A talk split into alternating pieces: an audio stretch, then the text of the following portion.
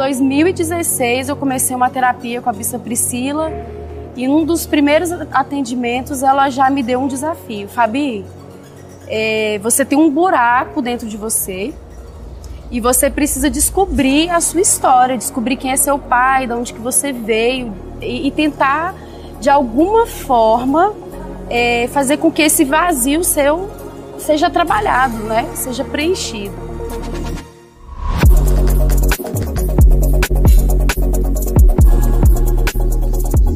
Lá no comecinho, quando eu me casei em 2010, no começo do meu casamento foi muito difícil.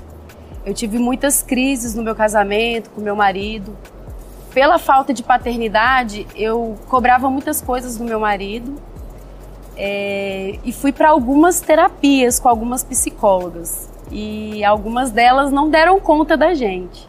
Então foi 2010, 2011, 2012, 2013 14, 15. Quando foi em 2016, o bispo Lucas falou assim: não, gente, pelo amor de Deus, é, ninguém está dando conta de vocês.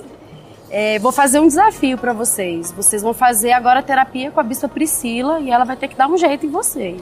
E aí, em 2016, eu comecei uma terapia com a bispa Priscila e num dos primeiros atendimentos ela já me deu um desafio. Fabi, é, você tem um buraco dentro de você e você precisa descobrir a sua história, descobrir quem é seu pai, de onde que você veio e, e tentar de alguma forma é, fazer com que esse vazio seu seja trabalhado, né? Seja preenchido. E em 2016 eu fui atrás do meu pai que eu não conhecia. De jeito nenhum. De jeito nenhum. Nunca tive contato, não sabia o nome, não sabia onde morava, eu não sabia nada a respeito dele. Caramba. Eu compartilhei com uma das minhas tias porque ela era da mesma cidade, do, eles eram de uma cidade do interior do Rio Grande do Sul. E, e, se conheciam, né? Todo mundo se conhece na cidade. E eu fui atrás dessa minha tia para saber se ela tinha alguma informação, para saber se ela podia me passar alguma coisa. E, e ela falou assim: vou atrás, ver se eu consigo alguma coisa, mas não tive sucesso na, na minha missão, digamos assim. A minha tia de 2016 que eu compartilhei com ela me ligou na sexta-feira santa, há um ano atrás, e falou: Fabi, eu estava aqui colocando as minhas agendas em ordem. E lembra lá em 2016, quando você pediu para eu descobrir o nome do seu pai, que, que era parente, que tal, que a gente podia descobrir?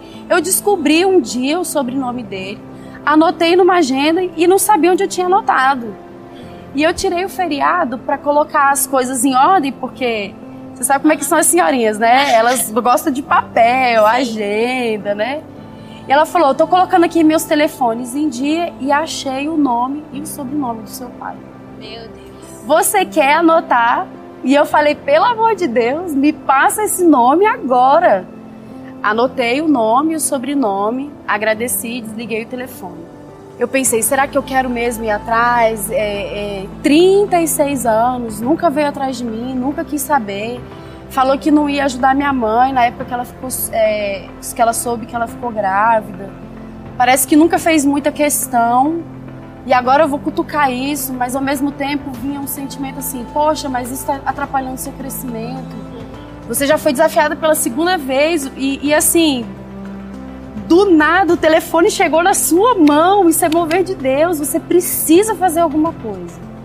E aí eu tomei coragem.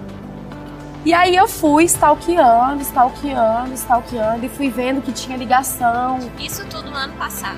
Isso tudo no ano passado, em março, março, abril do ano passado. No início de um lockdown. No início da pandemia. E e eu fiquei assim, um mix de emoções, um mix de emoções muito forte. E agora eu descobri quem é. O que, que eu vou fazer? Mando mensagem. Mando mensagem, ligo, aviso que estou chegando. O que, que eu vou fazer? E aí eu tomei coragem. Eu lembro que eu fiquei muito nervosa. Eu tomei coragem. Mandei uma mensagem por ali mesmo. Oi, tudo bom? É, meu nome é Fabiana. Eu gostaria muito de conversar com você. Esse é o número do meu WhatsApp, meu celular. É, se você puder entrar em contato comigo, eu preciso muito falar com você. Meu Deus, pastora. E aí, eu fiquei muito ansiosa e durante muitos dias a resposta não veio. Jesus, e o que passava na sua cabeça nesse momento? E lá estava escrito visto.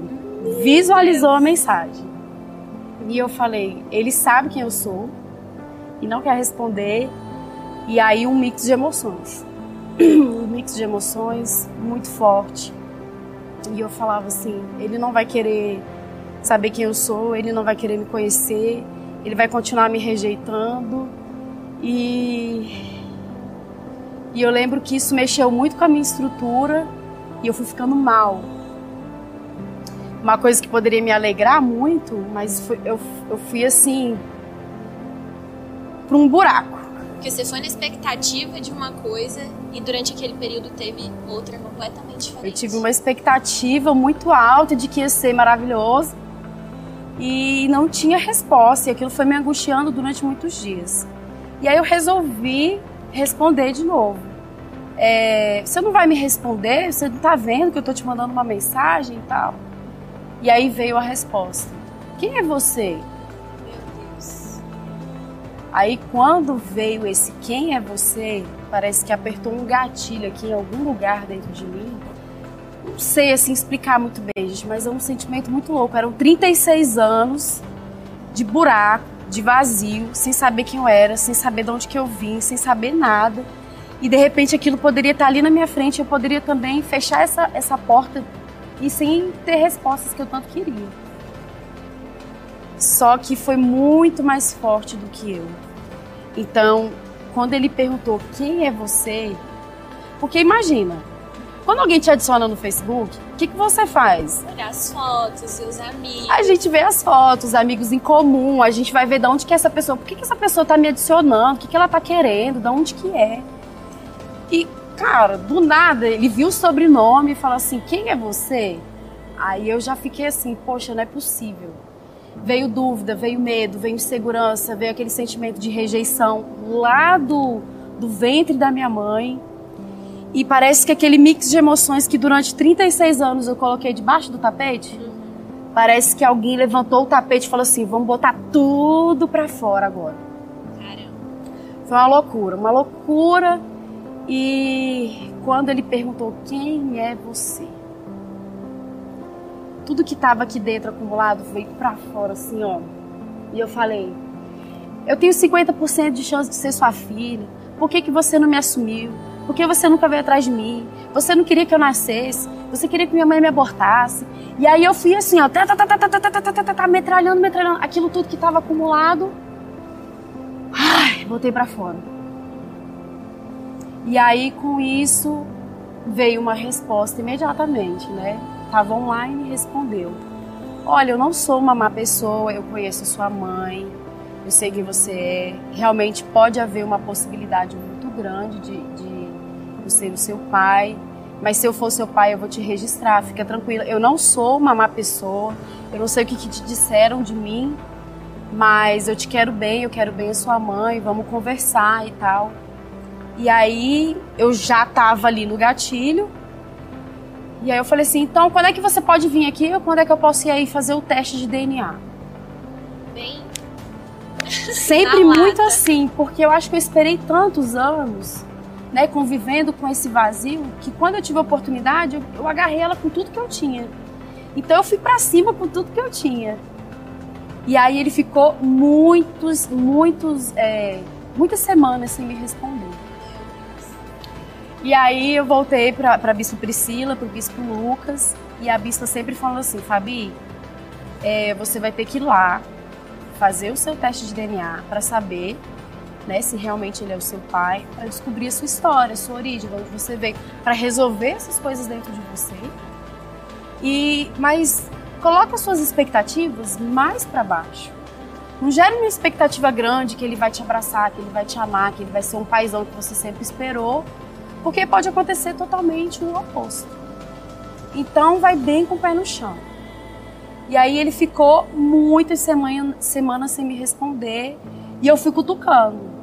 Oi, tudo bom? A gente pode marcar, a gente pode se ver, é, a gente pode resolver é, essa situação. E ele respondia: Oi, tudo bem? E ficava semanas sem responder. Meu Deus.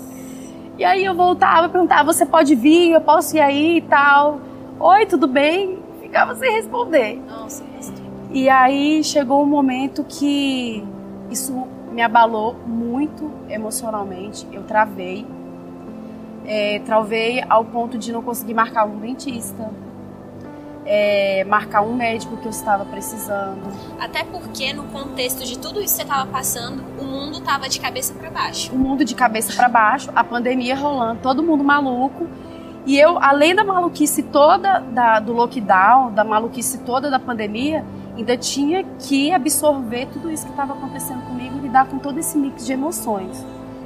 Então, ele, ele não me responder, é, não ter essa troca, é, me abalou profundamente nas minhas emoções. Eu fiquei travada, fiquei muitas semanas paralisada, ao ponto do meu marido acordar de madrugada e me ver assim, sentada no sofá, olhando para a janela. E teve um dia que ele falou assim: Fabiana, teve um dia que eu sentei do seu lado, eu fiquei 40 minutos do seu lado e você não percebeu que eu estava do seu lado. No meio do lockdown, aquela loucura toda, esse mix de emoções, acordando de madrugada, é, uma das filhas dele me procurou. Ele tem três filhas, são todas mais novas do que eu. E duas das filhas dele me, me procuraram e querendo saber, né, talvez a minha intenção de depois de 36 anos, por que que agora? E tal. E eu falei, então, a primeira pista que eu tive eu agarrei. E, e por que agora? Porque só agora eu tive uma oportunidade. Esse foi o momento que Deus escolheu para me tratar, para me curar, para me restaurar. E eu tô querendo ir com tudo. E, e elas falaram para mim: olha, é, eu te entendo, eu me coloco no seu lugar. E, e uma das três filhas se conectou muito comigo. E ela falou assim: pode vir. E, e eu sempre nesse processo, desde quando eu marquei a passagem de ônibus para ir é, e desde chegando lá e até avistar, eu senti muita paz no meu coração. Então eu acho que o Espírito Santo estava ali o tempo todo falando comigo. Vai tranquila que é um, um tiro só e o tiro é certeiro, vai dar certo. Então quando a gente se encontrou, não foi aquela coisa de novela, de chororô, nada disso. Oi, tudo bom? Um apertozinho de mão e tal. Como é que foi a viagem? Como é que é Brasília e tal e como é que tá o lockdown, sabe assim? Aquela conversa que às vezes ficava aquele silêncio, assim, meio desconfortável, mas e aí a gente pediu pizza, comemos pizza e foi tranquilo, foi tranquilo. E aí no outro dia a gente marcou para fazer o exame, fiz o exame, e aí o exame só ia sair o resultado 21 dias depois. E aí a gente tinha marcado seis dias de viagem. Então eu estava no segundo dia de viagem, ainda tinha quatro dias. E o que, que a gente ia fazer? Aí essa minha irmã conectou muito com a gente, me chamava para sair, a gente fez vários passeios, eu conheci a cidade. Ele fez um jantar pra gente, a gente foi na casa dele. A esposa dele me recebeu super bem, a família dele, sabe assim, é, tudo que eu eu não vou mentir não, eu criei uma história na minha cabeça. Qual era essa história? A história que eu criei na minha cabeça que era assim, ai, ah, você não vale nada, você veio atrás de herança, você veio depois de 36 anos, você está querendo alguma coisa. Eu, eu, imaginei na minha cabeça alguém me xingando, alguém achando que eu, que eu tava fazendo alguma coisa por maldade, não sei. Mas é, Deus me, me, me surpreendeu nos detalhes, sabe? A gente foi acolhida, eu descobri que eu tinha parentes lá. Eu descobri que eu tenho parentes que são pastores de igreja. Eu descobri que a fazenda de um dos do, do meu avô, por parte de mãe, é, depois que ele faleceu, virou uma clínica de reabilitação. Eu fui descobrir a origem da minha família, tanto da parte da minha mãe, algumas coisas, algumas histórias que eu não conhecia, como também a parte do, do meu pai. E, e ele me recebeu super bem, a família dele me recebeu super bem. E eu voltei dessa viagem com uma chave virada na minha vida. Quando começou essa história, parecia que tinham levantado um tapete e, e falaram assim: vamos varrer. Só que normalmente a gente quer levantar o tapete e tirar uma sujeirinha e voltar com o tapete pro lugar, porque a gente não quer tocar em algumas coisas. Dói. Porque dói. Dói muito. É, a gente não tem estrutura, a gente não sabe lidar muito com essas coisas.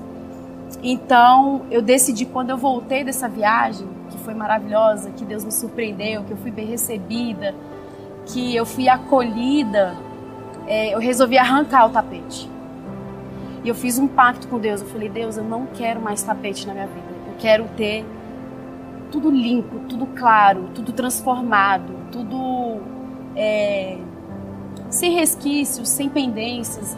Eu quero estar tá leve, eu quero me sentir completamente livre. Eu não quero nada me amarrando, me prendendo. E aí passaram-se uns dias, é, no começo desse ano, que eu fui em dezembro de 2020, aí 21 dias depois, no começo de janeiro, eu tive a resposta do teste de DNA.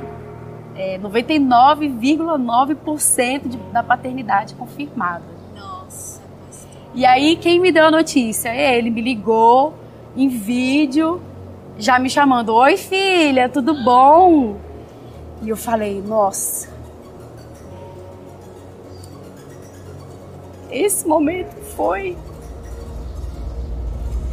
Foi o auge da minha vida, assim, porque eu acho que a minha vida toda eu queria ouvir essa palavra. Eu queria ouvir: Oi, filha, aqui o seu pai. Depois que o teste saiu, eu conversando com meu marido, que veio aquele alívio assim: eu tenho pai. Eu tenho pai. E, e, e, e essa parece que uma mágica foi, um pozinho de mágica foi jogado em cima de mim. Eu falei para ele: Olha, Kelton, que é o meu marido. Eu acho que se tudo isso tivesse acontecido no começo do nosso casamento, que a gente já tinha tantas crises, a gente já tinha tantos problemas. Se eu tivesse descoberto isso antes, eu acho que o meu casamento não iria sustentar, não ia sobreviver, porque foram crises muito fortes. De madrugada acordada, de, de muitas emoções, de muita dor. A dor da rejeição é muito forte. E eu falei, é o tempo de Deus, o tempo de Deus é perfeito.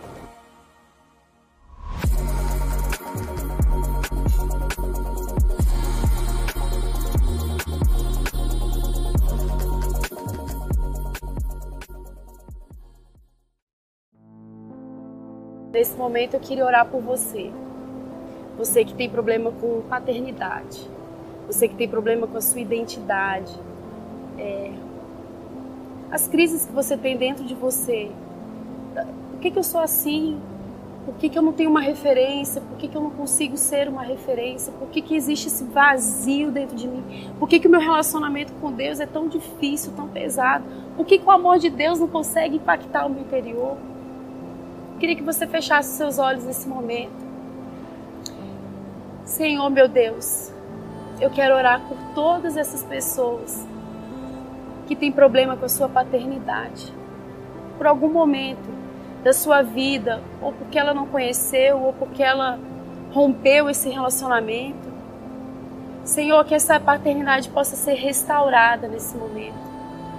Nós sabemos a dor que é, Senhor, ser rejeitado, não ter esse vazio preenchido, não ter essa resposta de tantas crises, de tantos questionamentos dentro de nós. Senhor, abençoa. Transforma, Senhor Deus, o interior de cada um dos meus irmãos que estão assistindo agora. Que eles possam ser restaurados. Assim como um dia eu descobri o amor de Deus e eu coloquei essa tatuagem em mim, eu descobri o amor de Deus. Eu quero dizer para você, não é um pai que vai suprir as suas necessidades. O amor da cruz pode suprir você. O amor que Jesus derramou naquela cruz pode te suprir, pode te curar, pode te transformar, pode restaurar o seu interior. E eu quero desejar para você que ainda nessa pandemia, nessa loucura que nós estamos vivendo, ainda é tempo de Deus na sua vida para você ser restaurado. Em nome de Jesus. Amém.